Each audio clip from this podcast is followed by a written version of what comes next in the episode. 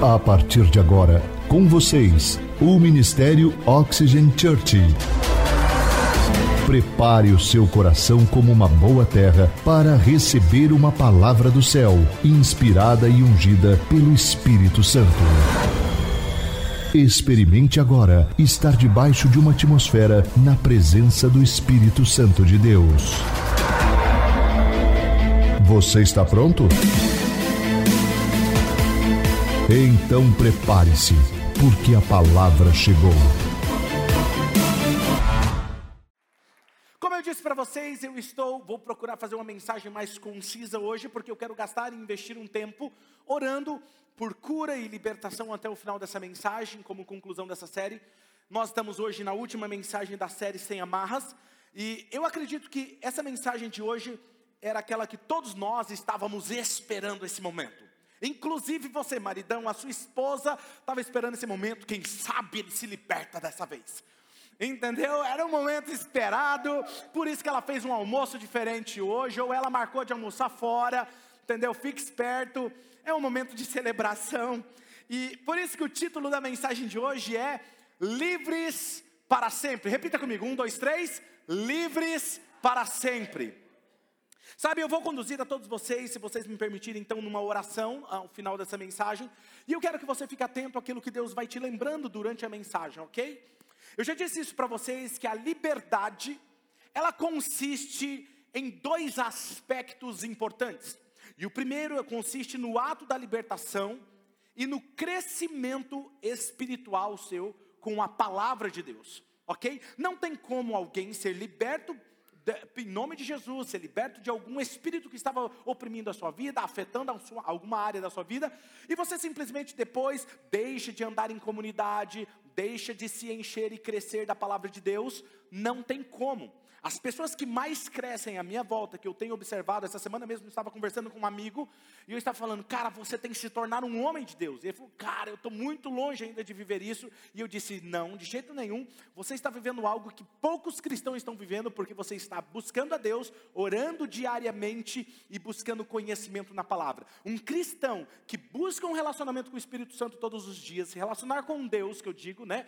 Quando eu falo oração, não é aquele ritual, é um relacionamento com Deus, e ele cresce na palavra de Deus, ele busca, ele lê um livro, ele começa a viver uma transformação. Diga comigo, transformação. E uma das coisas que nós promovemos em nossa casa Oxygen é esse crescimento espiritual através dos nossos gols, ok? Que eu já disse para vocês. Mas Nessa série eu me concentrei no aspecto de libertação, porque existem algumas áreas das nossas vidas que são, vivemos amarrados, repetem algumas coisas da nossa vida e nós não entendemos porque aquilo acontece, simplesmente acontece. E nós precisamos entender que a palavra de Deus, ela nos trouxe liberdade. E quando você entende essa nova identidade em Cristo Jesus, você é liberto, ok? Lembrando que nós dissemos no início dessa série que se você deixa uma porta aberta da sua vida, uma legalidade, o ladrão espiritual, o inimigo, aquilo que nós chamamos de Satanás, o cramunhão, o, o, o, o sujo, tem alguns que não gostam de falar o nome Satanás, né? Então ele fica assim, é, aquele. Mas nós não temos mais medo dele, ok? Quando ele vem meio assim, nós já. É, desse jeito aí, entendeu? Porque a palavra de Deus nos diz que a maior é aquele que está em mim do que aquele que está lá fora. Maior é aquele que está em mim. Em mim existe um leão, chamado leão da tribo de Judá, que coloca para correr e nos deu autoridade sobre todas as serpentes e escorpiões. Ele deu autoridade. Tem alguém aqui com autoridade hoje? Muito bom. Então, veja só, quando nós entendemos que nós não somos ok? É, quando nós deixamos alguma porta aberta espiritual em nossas vidas, uma brecha, o inimigo ele vai nos manipular, ok? Quem aqui já viu uma marionete? Aquelas que manipula com as mãos. Ok? É mais ou menos aquilo. Você acha que o bonequinho tem vida própria, mas na verdade, quem está coordenando os seus passos, o seu comportamento, é o inimigo ok? Então é como uma pessoa, por exemplo, quando ela se embriaga com álcool ou ela usa uma droga. A droga, a quantidade de álcool no seu corpo não é dona do seu corpo, mas naquele momento ele está comandando o seu comportamento. A mesma coisa é o inimigo. O inimigo ele age na sua vida, ele não é dono seu, mas ele manipula o seu comportamento. Por isso que você tem comportamentos que desagradam a Deus, machuca as pessoas que você mais amam, e quando você vê, fala: "Cara, por que que eu fiz isso?" Ok? Então você precisa entender isso, que é assim que acontece no mundo espiritual. Satanás não é o seu dono, mas ele, se abrir uma porta para ele, ele entrará e a missão dele é destruir a sua vida, ok? Não somente aquela área. Então esse espírito precisa ser o quê? Expulso da sua vida em nome de Jesus. Eu sei que as pessoas não gostam de ouvir isso, mas deixa eu te falar, Jesus tratou isso muito seriamente. E eu não posso agir, negligenciar esse assunto na Bíblia, ok? Por isso que tudo que o inimigo quer, ah pastor, mas isso aí é um assunto sério. Será que existe mesmo? Tudo que o inimigo quer é que você acredite que ele não exista ok? Tudo que um ladrão quer é que você não acredite que realmente exista e que a sua casa está segura, porque ele pode agir de forma que você não perceba, ok? Então, quando Jesus, quando nós expulsamos esses espíritos malignos em nome de Jesus, aí começa então o processo de libertação. E por que eu digo processo? Porque não é da noite para o dia, ok? É um processo, é um processo de treinar a sua mente, ok? Pensar diferente, criando novos circuitos neurais. É exatamente o que acontece. Novos caminhos, novos comportamentos, e então vem aquilo que nós mais esperamos, uma nova vida. Quando alguém você fala assim, cara, aquela pessoa está vivendo uma vida transformadora. Ele antes tinha uma vida depressiva, tinha uma vida com problema, era irado, tinha problema com isso, tinha problema com esse tipo de vício. Hoje ele não tem mais houve uma transformação interna dentro dele. Toda transformação que você vê fora, nos seus olhos externos, é que começou uma transformação interna. Agora, tudo que você tenta mudar algo apenas externamente, não dura por muito tempo. Porque o que realmente comanda a sua vida está dentro de você. Quem está me entendendo? Então não adianta, por isso que muitas igrejas, o que acontece? Elas chegam em você e falam assim: não, você precisa mudar o seu comportamento, você precisa vestir diferente, você precisa falar diferente, e os pastores acabam forçando você a mudar de vida. E aí você, puxa, eu estou aqui, realmente eu acredito nisso que o pastor está falando, eu vou mudar. E aí você começa a querer mudar externamente e não uma ação do Espírito Santo dentro de você, mudando você. O que acontece? Dura por um tempo. De repente acontece alguma coisa e você volta a fazer tudo aquilo que você fazia antes e às vezes até pior, porque a mudança, a transformação não foi genuína. O meu papel como seu pastor é apenas dizer a verdade para você e cabe ao Espírito Santo convencer você do pecado, da justiça e do juízo. Então, quando realmente alguém muda, ele se transformou em uma nova pessoa. Amém? E aí você então é livre para sempre. Eu quero passar hoje para vocês quatro chaves que te caminha, te encaminha para esse processo de libertação. Então, se você que gosta de anotar, anote isso. A primeira chave é reconheça que você precisa de ajuda. É primeiro, o primeiro passo é você reconhecer que você realmente precisa de ajuda. E eu quero dar uma olhada para vocês numa história muito famosa do Evangelho de Jesus, a história do filho pródigo. Quem aqui conhece a história do filho pródigo? Ok? Até aqueles que não frequentam a igreja, de uma certa forma, já ouviram falar, já ouviram falar do filho pródigo, não é? Tem até a expressão, hum, filho pródigo voltou para casa, não é? Todo mundo, de uma certa forma, conhece a história. Talvez não a fundo, mas de uma forma superficial conhece, ok? E eu quero dar uma olhadinha nela aqui. Não tenho tempo de ler todo o texto bíblico que engloba a história, mas eu recomendo que você leia depois. Mas basicamente é isso. Um jovem fazia parte de uma família muito bem conceituada naquela época de Jesus, e um dia ele resolveu sair e fazer o que a vida lhe oferecia, os prazeres da vida com seus amigos. E ele chegou até o seu pai e disse: Pai, eu preciso que você me dê a minha parte da minha herança. E o pai, mas por quê? E ele falou: não, porque eu quero curtir a vida, aqui eu não estou curtindo a minha vida, eu não estou feliz aqui em casa, eu quero viajar, eu quero fazer aquilo que eu tenho, os meus amigos estão fazendo. Está todo mundo vivendo isso. Você já ouviu essa expressão? Está todo mundo vivendo isso? Então, cuidado com esse negócio, todo mundo está vivendo isso. E aí então, o pai falou: tá bom, meu filho, eu vou fazer isso, e deu a parte dele da herança, e ele pega o seu dinheiro, coloca em bitcoins, coloca na, no, bank, coloca lá no, na sua conta bancária, e ele viaja o mundo, e ele começa a gastar as coisas, ele começa, e um dia, ele, quando ele se deu conta, ele perdeu todo o seu dinheiro, e para sustentar, para ele se alimentar, ele teve que arrumar um serviço numa fazenda, ok? E um chiqueiro cuidando de porcos. E até o dia que ele não tinha o que comer, e quando ele olha para a comida dos porcos, ele sente fome. E ele lembra, fala: puxa, na casa do meu pai, até os empregados dele, os escravos dele, vivem melhor do que eu estou aqui. Então, eu vou me arrepender, vou voltar, vou pedir perdão para o meu pai, pelo menos para que eu seja um dos seus funcionários. Eu sei que ele vai ficar chateado, mas eu vou falar: puxa, pai, deixa eu pelo menos trabalhar aqui na sua fazenda, porque eu sei que os seus empregados comem melhor do que como eu estava vivendo.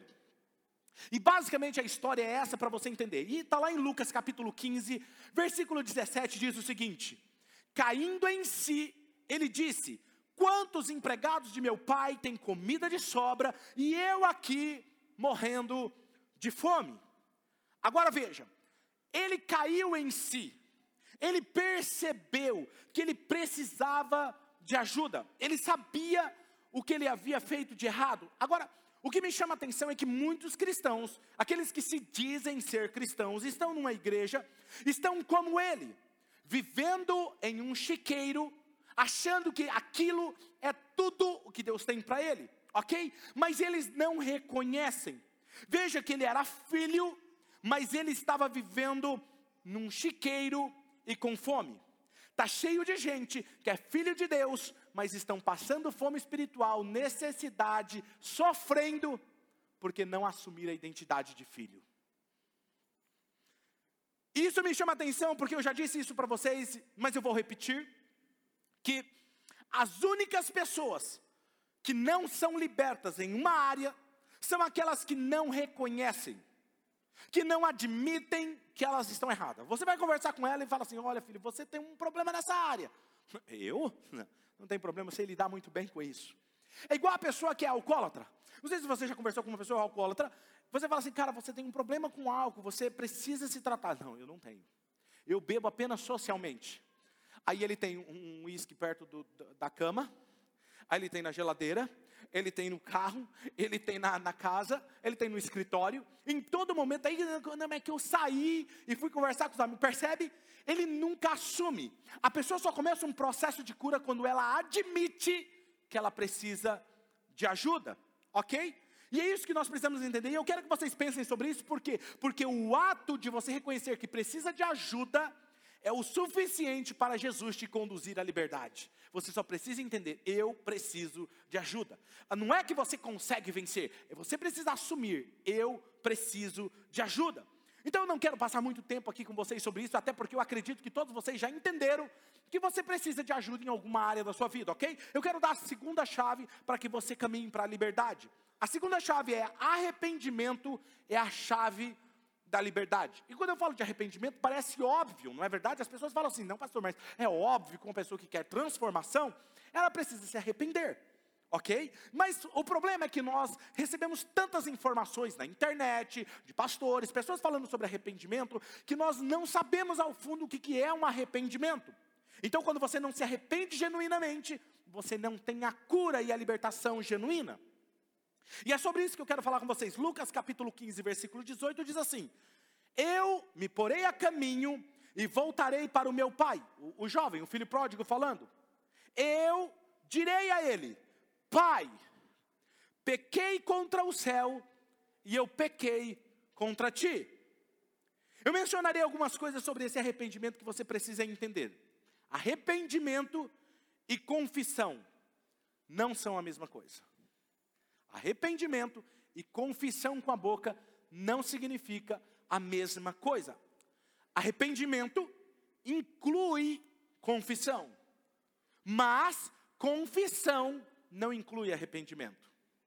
Quem me entendeu? Ok? Vou explicar melhor. Ok? Em outras palavras, o que eu estou dizendo para você é o seguinte: você pode às vezes confessar os seus pecados, dizer, eu errei, eu pequei, eu falhei, mas você não se arrependeu.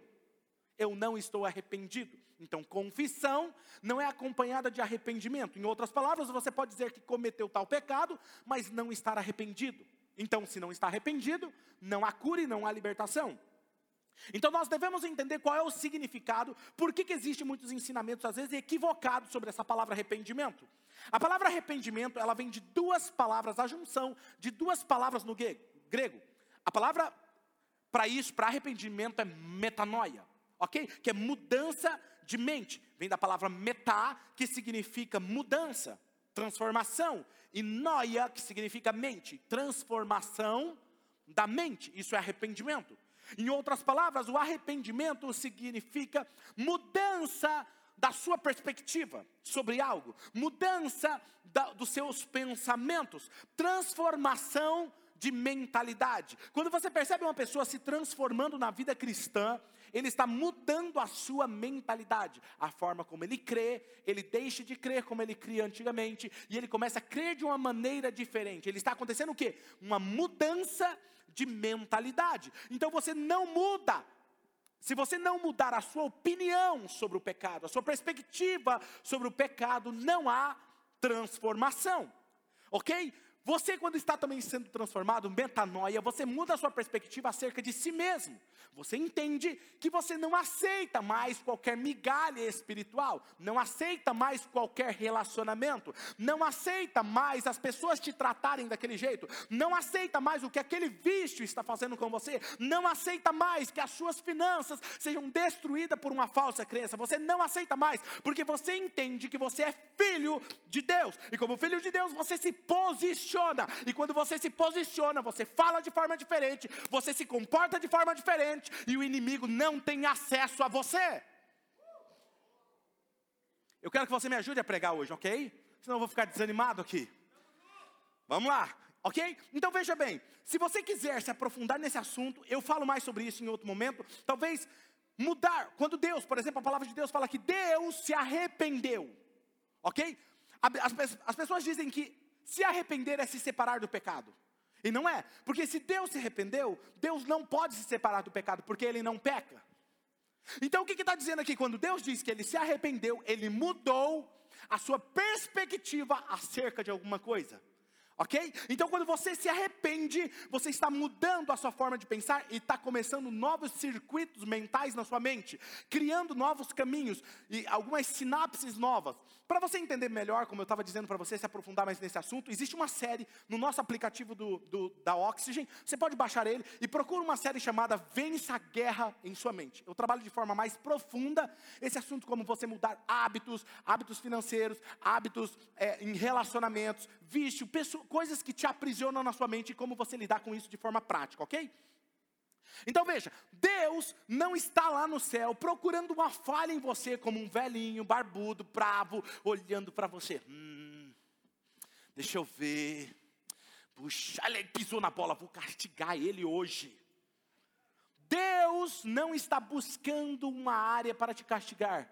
Deus ele quer que você entenda que você é filho e por ser filho você deve se comportar diferente. Entende? Então é isso, é, nós precisamos mudar esse conceito nosso entender. Por isso que Romanos capítulo 12, versículo 2 diz o seguinte: Não se amoldem ao padrão desse mundo, mas o que, gente? Vamos ler? Um, dois, três. Mas transformem-se. Como é que você se transforma? Renovando a sua mente. E então, quando renova sua mente, você é capaz de experimentar e comprovar a boa, agradável, perfeita vontade de Deus.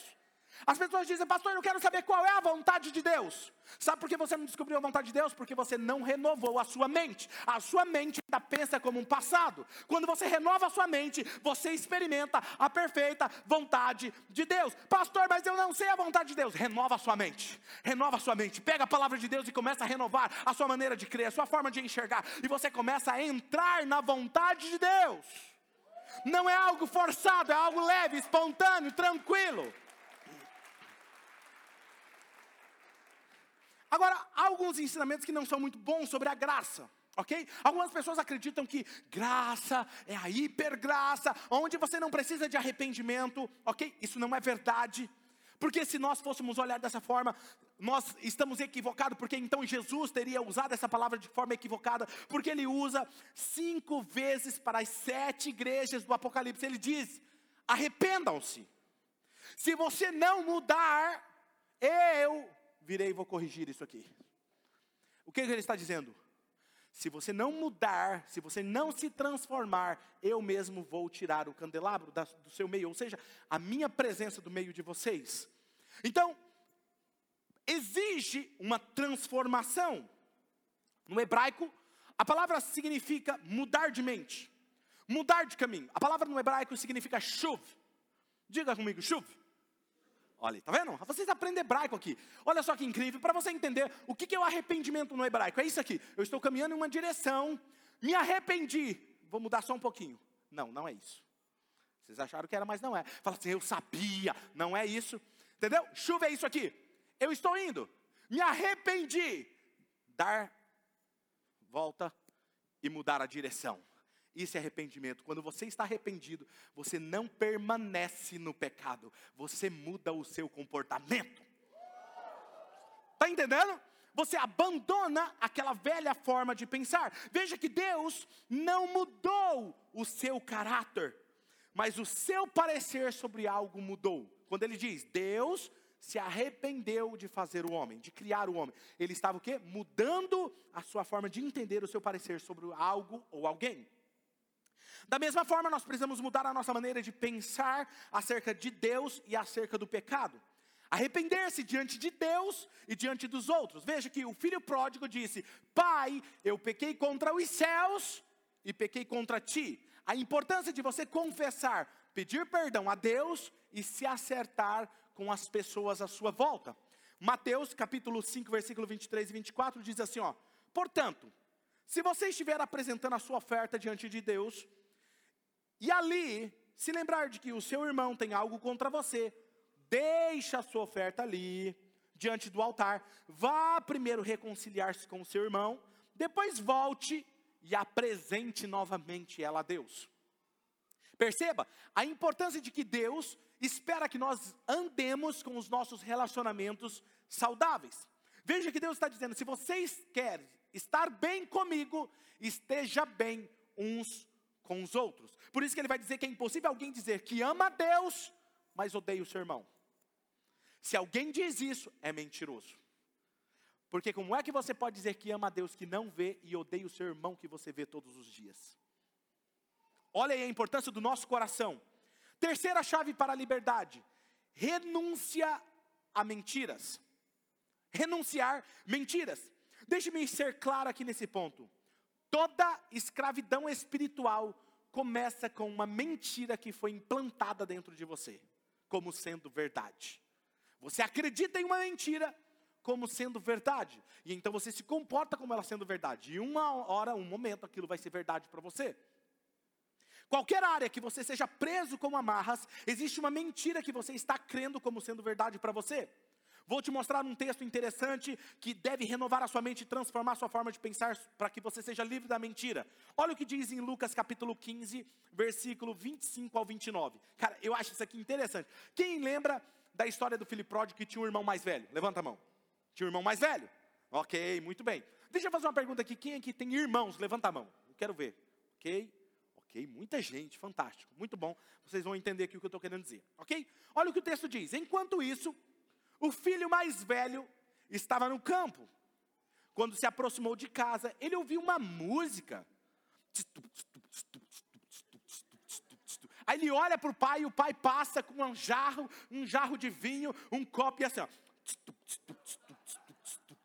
Ele falou: O que está acontecendo aqui? Aí ele aborda um empregado e diz: Ei, ei vem cá, o que está acontecendo aqui? Ah, seu pai matou cabrito, matou carneiro, está fazendo aquela churrascada, cara, está incrível. Porque o seu irmão voltou. Meu irmão, aquele infeliz que acabou com o nosso dinheiro, ele, o papai está festejando. Não acredito. Eu vou perguntar, você deve estar tá mentindo para mim. E a cara, olha o texto. E este lhe respondeu: Seu irmão voltou e seu pai matou um novilho gordo. Eu, eu amo isso aqui. Não era qualquer novilho. Novilho gordo, com aquela gordura. Aquela que lubrifica as veias do coração. Vocês gostam, né? Aí olha só. Eu acho que esse irmão mais velho não frequentava oxigênio. Vou te falar por quê. Porque ele recebeu seu irmão de volta são e salvo. O filho mais velho, olha aqui porque ele não frequentava Oxy, porque senão ele tinha assistido a série sem amarras. Escuta isso. O filho mais velho, o que aconteceu com ele? Encheu-se de ira. Quem lembra do Hulk? Lembra do caso do seu pastor? Encheu-se de ira, ele estava possesso. Olha isso. E não quis, não vou entrar. Menino birrento. Tem adulto que é pior que criança. Não é? Você deve estar imaginando um monte de gente aí. Mas olha, se você está falando aí, pastor, lá em casa não tem ninguém.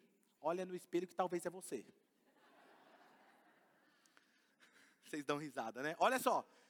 Não vou entrar. Então o seu pai saiu e insistiu com ele. Aí sai o pai. O que você está fazendo aqui? Cara, vamos entrar, o seu irmão voltou. Não, não, não, pai, não, não, não, não. Não, não, não quero falar sobre isso. Já viu aquelas pessoas? Não, eu não quero falar sobre isso. Depois a gente conversa, por favor. Por favor, não, não, não me rela não. Não, não, não, não toque em mim. Você conhece alguém assim, né? Põe a mão, fala, sai. Brincadeira, brincadeira, faz isso não, faz isso não. Brincadeira, gente, não faça isso.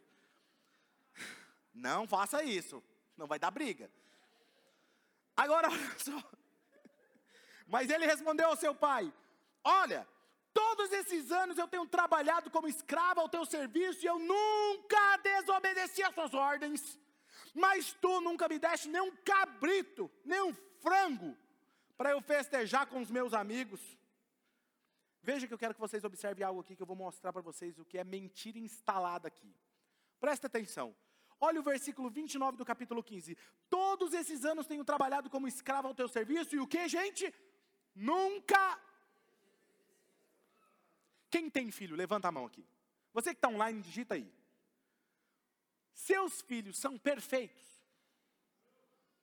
Seus filhos nunca te desobedeceram? Não tem. Agora, ele está dizendo: Eu sou perfeito. Mentira.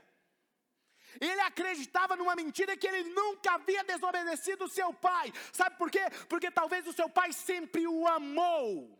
E às vezes nós nos equivocamos porque Deus nos ama. A gente acha que a gente nunca errou e nunca falhou com ele e nunca entristeceu o coração dele. Pode aplaudir, essa aí tá, tá valendo. A gente se equivoca. Então ele está aqui, veja, é, está uma mentira. Por que eu sei que era mentira? Porque ele não era Jesus. Jesus nunca pecou. Ele, com certeza. Isso é uma mentira que ele acreditava. Outra mentira, vamos ver outra mentira? Outra mentira, olha só. Lucas 15, 19. Eu nunca, e você nunca me deste nenhum frango, uma coxinha, em comer com os meus amigos. Eu acho isso incrível. No princípio lá da história, o filho menor vai ao pai e diz o quê? Pai, me dá a minha parte da herança. Olha o que o texto diz. Lucas 15, 12. Vamos ler juntos? Vamos lá? Um, dois, três. O mais novo disse ao pai: Pai, quero a minha parte da herança. Assim. Entre quem? O irmão tinha recebido a parte dele também? Hum? Mentindo de novo. Todos estão vendo aqui que o pai repartiu entre eles o primogênito. Agora, detalhe: ele era o primogênito. E na cultura da época, o primogênito não recebia a mesma quantidade de dinheiro que o irmão mais novo. Uh, ele recebia o dobro. Rapaz, ou seja, o irmão menor recebeu um terço, o irmão mais velho recebeu dois terços. Na versão Oxygen, o mais velho diz assim: O senhor nunca nem me deu uma moto elétrica. E o pai fala assim: Como assim? Eu fiz você participante de todas as cotas da nossa empresa. Você é dono tanto quanto eu. E você vai me falar que eu não te dei uma moto elétrica. Olha esse outro texto, versículo 31. Disse o pai: Meu filho, você sempre está comigo e tudo que eu tenho é seu.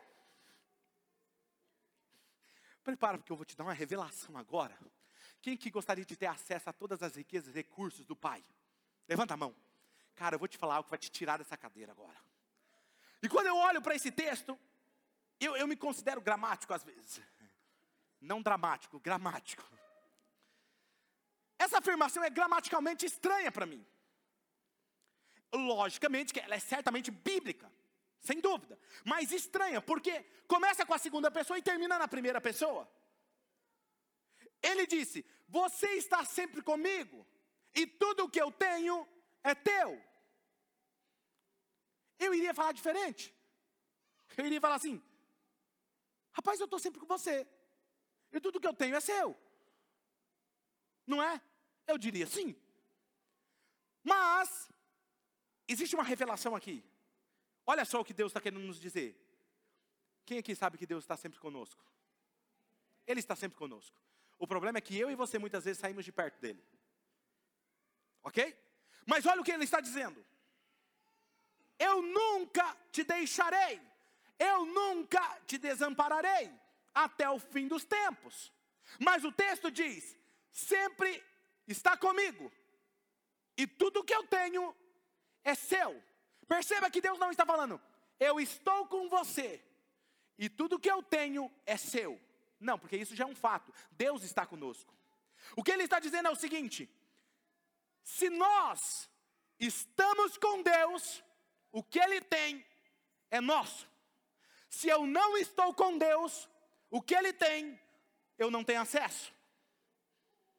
Quando você se relaciona com Deus, todos os dias, você está com Ele, tudo que Ele tem é seu. Se eu não me relaciono com Ele, o que Ele tem eu não tenho acesso. Ele está falando para o filho: Filho, você está comigo, e pelo fato de você estar comigo, tudo que eu tenho, não é algumas coisas, tudo. E tudo no grego, é por incrível que pareça, significa. Vocês são incríveis. Tudo o que eu tenho é de vocês. Quem aqui tem um hábito de buscar a Deus todos os dias, nem que seja cinco minutos? Escuta o que eu vou te falar. Se prepare para ver portas abertas sobre a sua vida. Se prepare para ver céus abertos sobre a sua vida. Vai ter negociação. Vai ter negociação que você vai entrar, nem vai precisar falar, simplesmente as pessoas vão fechar com você. Vai ter ambiente que você vai entrar, a atmosfera vai mudar. Não é por causa que você falou nada, mas a presença de Deus está com você, porque quando você está com Ele, Ele está com você e todo o acesso dos recursos dele está sobre a sua vida. Eu quero saber que você entenda isso, eu quero que você entenda isso. Entra nos ambientes sabendo, eu sou filho, eu sou filho, e eu tenho acesso a todos os recursos que o Pai tem. Oh, isso é sensacional. Agora preste atenção nisso. Enquanto o nosso relacionamento com Deus for prioridade, nós teremos acesso a todos os recursos divinos. Agora preste atenção nisso. O filho mais velho nunca saiu da casa do pai. Porém, ele estava vivendo como escravo. É possível você estar na casa e ter a mentalidade de escravo. É possível você estar anos na igreja com a mentalidade de escravo. Tadinho de mim. Eu nunca consigo o suficiente. Deus, tenha misericórdia de mim. Deus, vou te ensinar um negócio que eu aprendi há duas semanas atrás eu chamei meu filho, tava, peguei ele na escola, saí da escola com ele e falei, filho, se você quisesse uma coisa de mim assim, muito, muito mesmo, o que você iria, como você iria me pedir? Ele falou assim para mim, ah, se eu quisesse muito, muito, muito, eu não queria que você rejeitasse, eu falaria assim, pai, olha isso, o que eu posso fazer para que o Senhor me dê tal coisa? Porque eu quero muito. Eu virei para ele e falei assim: está errado. Ele falou: por quê? Eu falei: está errado. Você está barganhando comigo. Eu te dou algo e você me dá algo. Não é assim que você faz também com Deus? Deus, eu vou jejuar. Vou fazer uma morte espiritual. Fazer uma oração fervorosa de sete caminhos da jornada do, do Apocalipse. E o Senhor me faz isso. Está errado. Mentalidade de escravo. Escravo, eu faço o meu serviço e você paga o meu salário. Hum, tem alguém me ouvindo aqui hoje? Você que está online, digita aqui que agora foi forte esse negócio. O escravo, eu dou o meu serviço e você me paga. O filho não precisa fazer isso. Uh. Aí eu virei, não, não, não, filho, melhora. Hum, eu falaria, pai, eu preciso muito, muito, muito disso. Eu quero muito, muito, muito isso. Pai, o senhor sabe que eu sou um filho bonzinho. Que eu tirei boas notas. E eu acho que ele estava apelando porque ele tirou boas notas. Então eu acho que ele já estava meio que encaminhando alguma coisa. Eu tirei boas notas. E o que, que o senhor acha de o senhor me dar isso? Eu falei, está errado de novo. Você viu? Querendo que eu privilegiasse ele pelo comportamento bom dele. Deixa eu te falar algo. Isso não é graça. Graça é Deus te dar algo apesar que você não merece. Falei, agora escuta só, filho. Você é filho. E como filho, você pode pedir simplesmente pedir. Pai, eu quero muito isso. O senhor pode me dar? Aí ele falou, hum. Quem está entendendo? Meu Deus. Se você entender, vai revolucionar a sua vida esse ano. Agora, olha só. Quando nós contamos a, filha, a, a história do filho mais velho, ele era escravo dentro da casa. Ele estava cheio de rancor, de ressentimento, ódio, inveja. Seu irmão mais novo volta para sua casa e ele não vai à festa celebrar o retorno do irmão. Cara, quando a minha irmã foi morar nos Estados Unidos e ela voltou, eu fiz uma festa. Porque eu estava voltando a ver a minha irmã. O cara, o filho, cara, voltou. Ele perdeu tudo, mas ele voltou. Vai celebrar com ele. Quem está entendendo? Tinha rancor, ressentimento dentro do coração. Agora escute, quando nós contamos a história do filho pródigo, muitas pessoas na igreja pensam assim: ai, pastor, ufa, graças a Deus eu não sou esse. A mensagem hoje não está pegando em mim. Vamos ver. Há dois filhos nessa história. Só que eu quero que vocês sejam sinceros a partir desse momento, ok? Você tem a tendência de ser o filho mais velho ou o filho mais novo? Talvez você pense assim: não, pastor, eu nunca saí de casa como os demais. Nunca desonrei o meu pai ou a minha mãe. Nunca pequei contra o pai. Cometi alguns erros, sim, mas nunca. Esse jamais. Uh. Porém,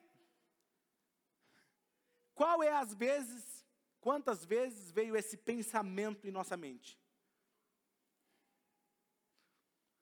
Senhor, mas por que, que o Senhor abençoa, fulano não me abençoa? E eu não sei o que, que ele tem de especial, só faz para ele. A gente não fala, mas aqui dentro, lá no fundinho da casinha do cachorro, vocês estão dando risada que vocês já pensaram isso, né? Escuta, não vai ficar só nisso, não. Isso se chama inveja. Pastor, é interessante que a inveja, eu nunca, eu já vi gente dizer, pastor, ora por mim, eu tenho um vício. Pastor, ora por mim, meu casamento está quebrado, quebrei meu casamento. Outra pessoa, pastor, eu errei nas minhas finanças. Ora por mim, pastor, exorciza, põe a mão na cabeça, joga óleo, taca fogo, faz alguma coisa. Mas eu nunca vi um santo, pastor, ora por mim que eu sou invejoso. Sabe por quê? Porque quem é invejoso, ele acredita que ele não é invejoso. Esse é o problema. Inveja é querer o que o outro tem, sem fazer o que o outro faz.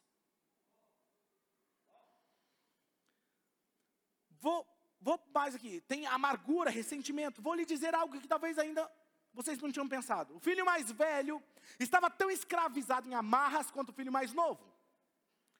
E essa é uma mentira que está por toda a sociedade. Eu vou dar alguns exemplos para vocês entenderem o que eu quero dizer. Vocês, vários de vocês têm irmãos, né? Vamos lá.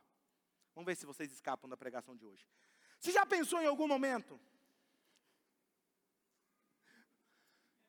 Meu irmão é o favorito da casa. Não, porque o meu pai, certeza, meu pai e minha mãe ama mais ele. Ama mais ela. Eu ia pedir para você levantar a mão, mas eu não vou ser assim. Vou para o próximo. Isso é o que? Mentira de Satanás tentando que abrir uma porta de rejeição na sua vida. Talvez por anos você acreditou nisso, que um dos seus irmãos era o predileto, Satanás pegando você na porta da rejeição. Outros dizem assim: Eu sou o filho mais velho. Aí ele fala assim: É, pastor, eu sou o filho mais velho, então não tem problema com isso, porque eu era o favorito. Escuta isso. O filho mais velho então vai dizer assim: Não, pastor, eu tenho todo o controle lá em casa. O negócio é o seguinte: quando meu pai não está lá, eu falo, todo mundo obedece. Lá eu dou as ordens da minha família. E eu fico bravo quando os meus irmãos não me ouvem. Quem já ficou bravo quando o irmão não ouvia você? Ele não me obedece. Pai, o senhor tem que ensinar ele a me obedecer. Hã? Por que, que você não diz que você está sendo influenciado pelo espírito do controle e da manipulação? Que gosta que todo mundo faz o que você quer. Não, eu sou filho caçula, pastor, eu não caio nessa. O filho caçula geralmente fala assim: não, eu sempre quis as coisas do meu jeito. E quando eu não conseguia, pastor, eu ficava bravo. Por que você não diz que você tinha o espírito do egoísmo? Que tudo você queria que as coisas fossem do seu jeito. Aí talvez tenha alguém que está me ouvindo vai falar na internet falando assim: ah, pastor, eu escapei. Eu não sou nem o mais velho e nem o caçula. Eu sou o filho do meio. Pronto. Vamos falar agora sobre você. O filho do meio geralmente fala assim: todos me ignoram. Porque o filho mais velho manda. O mais novo quer que tudo seja como ele. E eu sou esquecido. Rejeição. Satanás pegando ele também orgulho e soberba. Eu nasci em uma família grande, pastor, por isso nunca se importam comigo. Eu sempre fui o último a ser lembrado, sempre fui o que mais trabalhou, nunca fui reconhecido, sempre fiz e nunca recebi em troco, não sei o quê. Está lascado do mesmo jeito.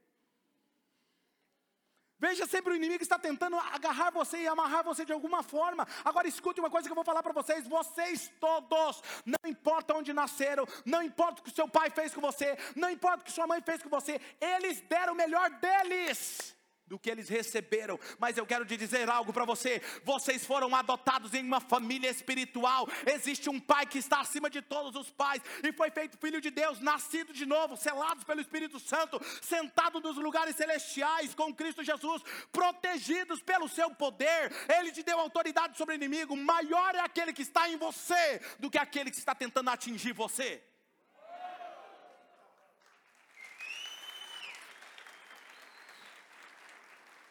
Então, se você quer ser livre, você precisa renunciar a essas mentiras. Como que eu renuncio a essas mentiras? Por um forte impacto, por repetição. Pegue uma verdade de Deus, escreva em um papel a mentira que você acredita. Pegue uma verdade de Deus que é oposta àquilo e comece a declarar aquilo todos os dias. Todos os dias, até que aquela verdade seja verdade sobre a sua vida. Eu geralmente faço lembretes no celular para representar algum princípio, até que aquilo entre dentro de mim. Quarta chave para viver em liberdade: receba o presente do pai. Lucas capítulo 15, versículo 22. Mas o pai disse aos seus servos: depressa. Olha só, ele não falou assim, vai devagar. Olha, quando der, não, depressa. Diga comigo, depressa. Quando Deus faz as coisas, é rápida. Tem gente que fala assim, pastor, eu entreguei minha vida a Jesus, faz anos que eu estou vivendo desse jeito. Tem alguma coisa errada. Porque quando Deus faz, é rápido. Tem alguma coisa aí que está enroscada, que precisa desenroscar. Mas o pai disse, Lucas 15, 22, depressa, tragam qualquer roupa. É isso? O que, que diz?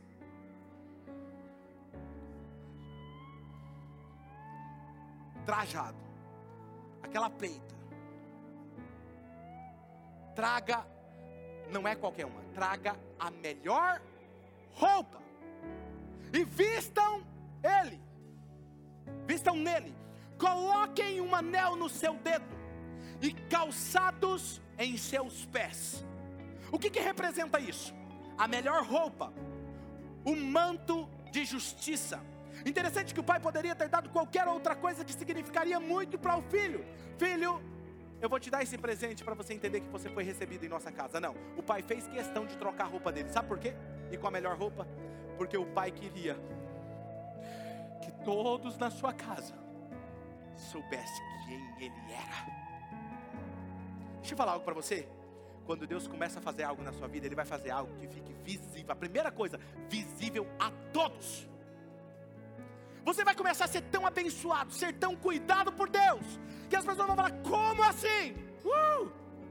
Só vai falar assim: eu sou filho, eu sou abençoado, a bênção dele, o rosto dele reflete sobre mim, e onde eu entro, a bênção vai junto comigo.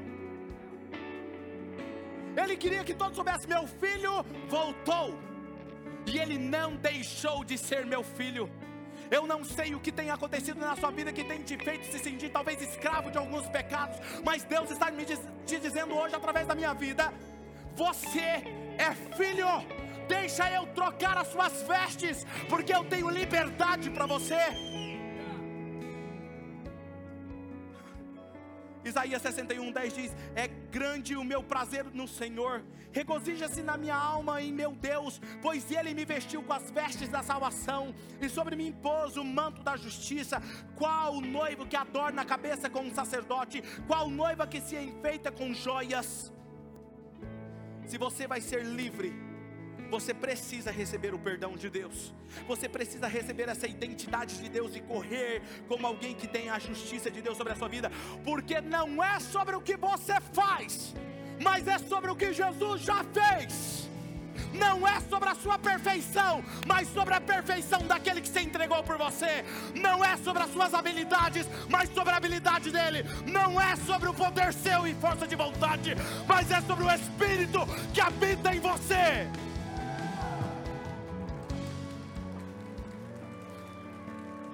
Anel. Coloque um anel em seu dedo. Anel significa autoridade. Quando José se tornou governador do Egito, Faraó disse a ele: Eu estou colocando um anel no seu dedo. Ninguém pode entrar ou sair sem a sua permissão. Escuta o que eu vou te falar. Deus nos deu uma autoridade. Só você pode dar legalidade para que o inimigo entre na sua vida e você tem autoridade para fazer ele sair da sua vida. Se ele permanece, é porque você está permitindo. Escuta o que eu vou te falar: você tem na sua vida apenas o que você tolera. Se eu estou sofrendo, pastor, mas eu estou sofrendo, porque você está tolerando. Você tem autoridade. Lucas capítulo 10, versículo 19. Deixa esse texto para mim. Eu lhes dei o que? Vamos ler juntos esse texto? Um, dois, três. Eu lhes dei autoridade para pisarem sobre corpas, cor, cobras e escorpiões, e sobre.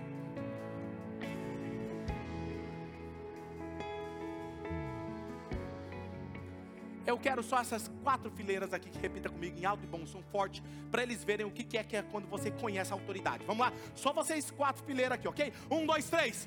Eu dei a vocês e sobre todo o poder do inimigo. Vocês escutaram aí lá atrás? E por que, que vocês falaram devagar? Porque você não recebeu essa verdade ainda dentro de você. Vamos receber essa verdade entre nós? Vamos lá? Um, dois, três, toda a igreja. Eu dei a vocês a autoridade para pisarem sobre corpos.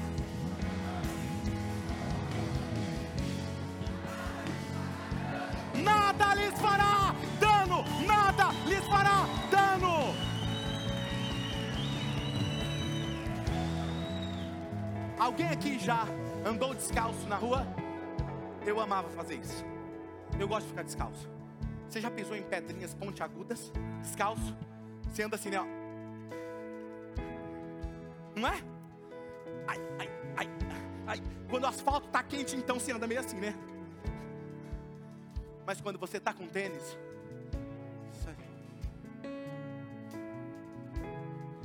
sapato significa poder sobre qualquer coisa que te deixa vulnerável. Quando Deus te dá, e o poder dele não é uma coisa, é alguém, chamada Espírito Santo. Escuta isso, Atos 1,8: Mas vocês receberão poder ao descer sobre vós o Espírito Santo, e serão minhas testemunhas em Jerusalém, em toda a Judéia, Samaria, até os confins da terra. Ou seja, não importa, quando você tem um relacionamento com esse alguém, que é o poder, nada que te deixava vulnerável, ele te protege. Você anda assim, ó.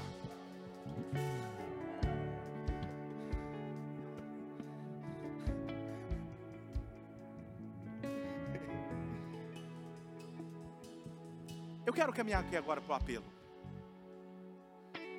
Nesse momento, eu quero orar por você.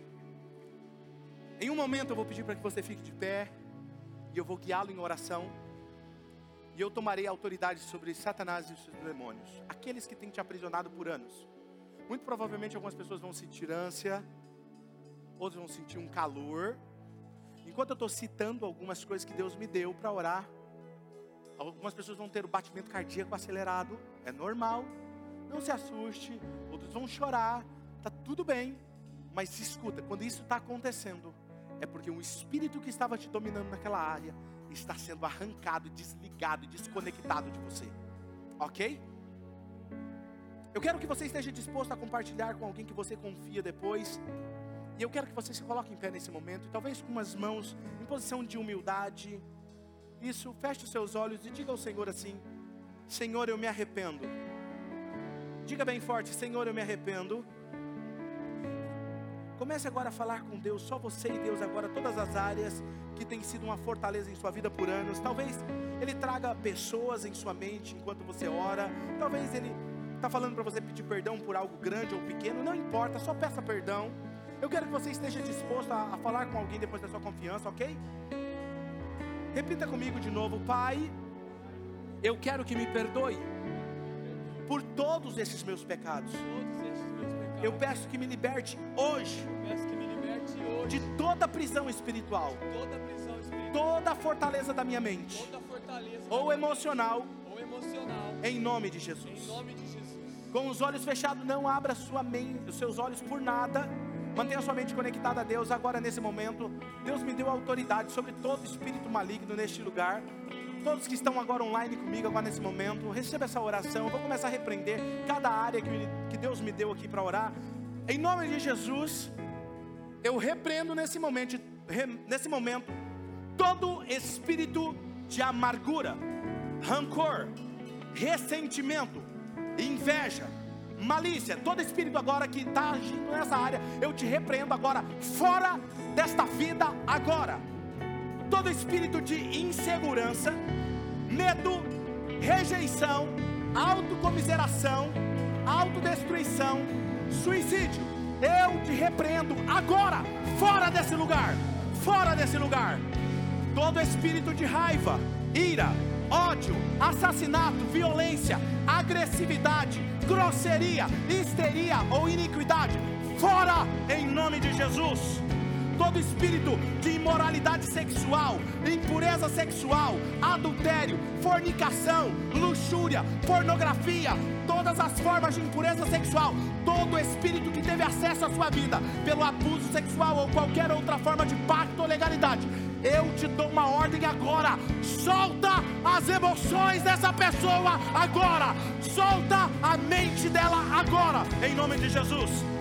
Todo espírito de orgulho, mentira, engano, espírito de Jezabel, rebelião, manipulação, controle, eu lhes ordeno que se vá desse lugar agora para sempre todo espírito de crítica, julgamento, acusação, prejuízo, racismo, eu te repreendo agora, fora desse lugar. Todo espírito de materialismo, cobiça, ambição egoísta, todo espírito devorador das finanças, saiam desse lugar agora, em nome de Jesus. Depressão, ansiedade, preocupação excessiva, insônia, eu te ordeno, deixa essa pessoa livre agora, solta a mente dela agora. Alcoolismo, embriaguez, droga, gula, todo espírito de legalismo, religiosidade, orgulho, heresia, falsa doutrina, eu te repreendo agora. Solta essa mente agora, solta agora em nome de Jesus. Todo espírito de medo, vergonha, timidez excessiva, culpa, todo espírito de doenças crônicas, dependência emocional, psicológica, sempre busca a atenção das pessoas. Eu te repreendo agora desse lugar. Agora, sai, sai, sai, sai agora em nome de Jesus. Toda palavra de maldição, feitiço que foi liberado sobre os meus filhos espirituais que estão nesse lugar, eu te declaro livre, livre. Eu declaro quebrada agora toda maldição, toda maldição geracional declaramos rompida agora. Escuta aqui agora, abre os seus olhos. Você foi livre. Olha, eu vou te contar o que vai acontecer. Escuta. Alguém que amputa um membro do corpo. Já ouviu falar de membro fantasma?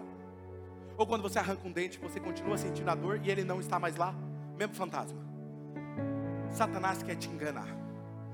Ele saiu, nós demos uma ordem, ele saiu, né? ele não tem o que fazer. Vocês já viram contando várias histórias aqui. Ele saiu, não tem mais o que fazer. Mas ele sai bem aqui assim, ó. Tá vendo? Eu vou te pegar.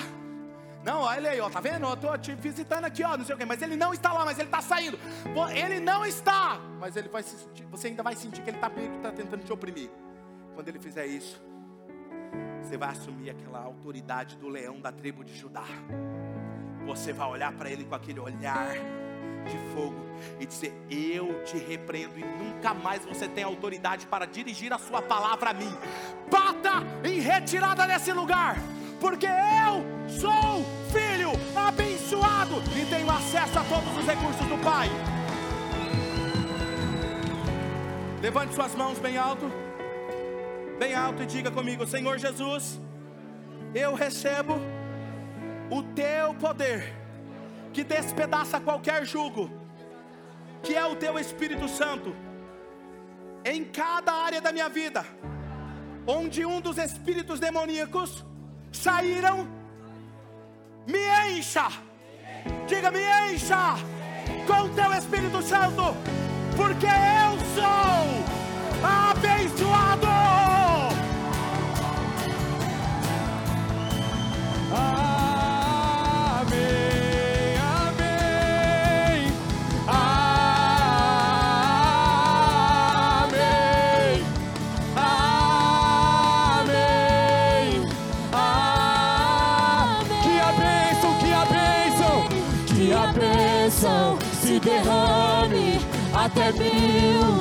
Gerações, tua família e teus filhos e os filhos dos seus filhos. Que a bênção se derrame até mil gerações, tua família e teus filhos e os filhos dos seus filhos. Tua presença te acompanhe por detrás por diante, do teu lado e em ti. É contigo, é por ti, e de dia e de noite, tua entrada e saída, em teu riso, em teu choro, é contigo, é por ti, é contigo, é por ti, é contigo, é por ti contigo, é por ti. É contigo. Igreja, declare, declare, declare. Amém. Oh! Tua presença é real.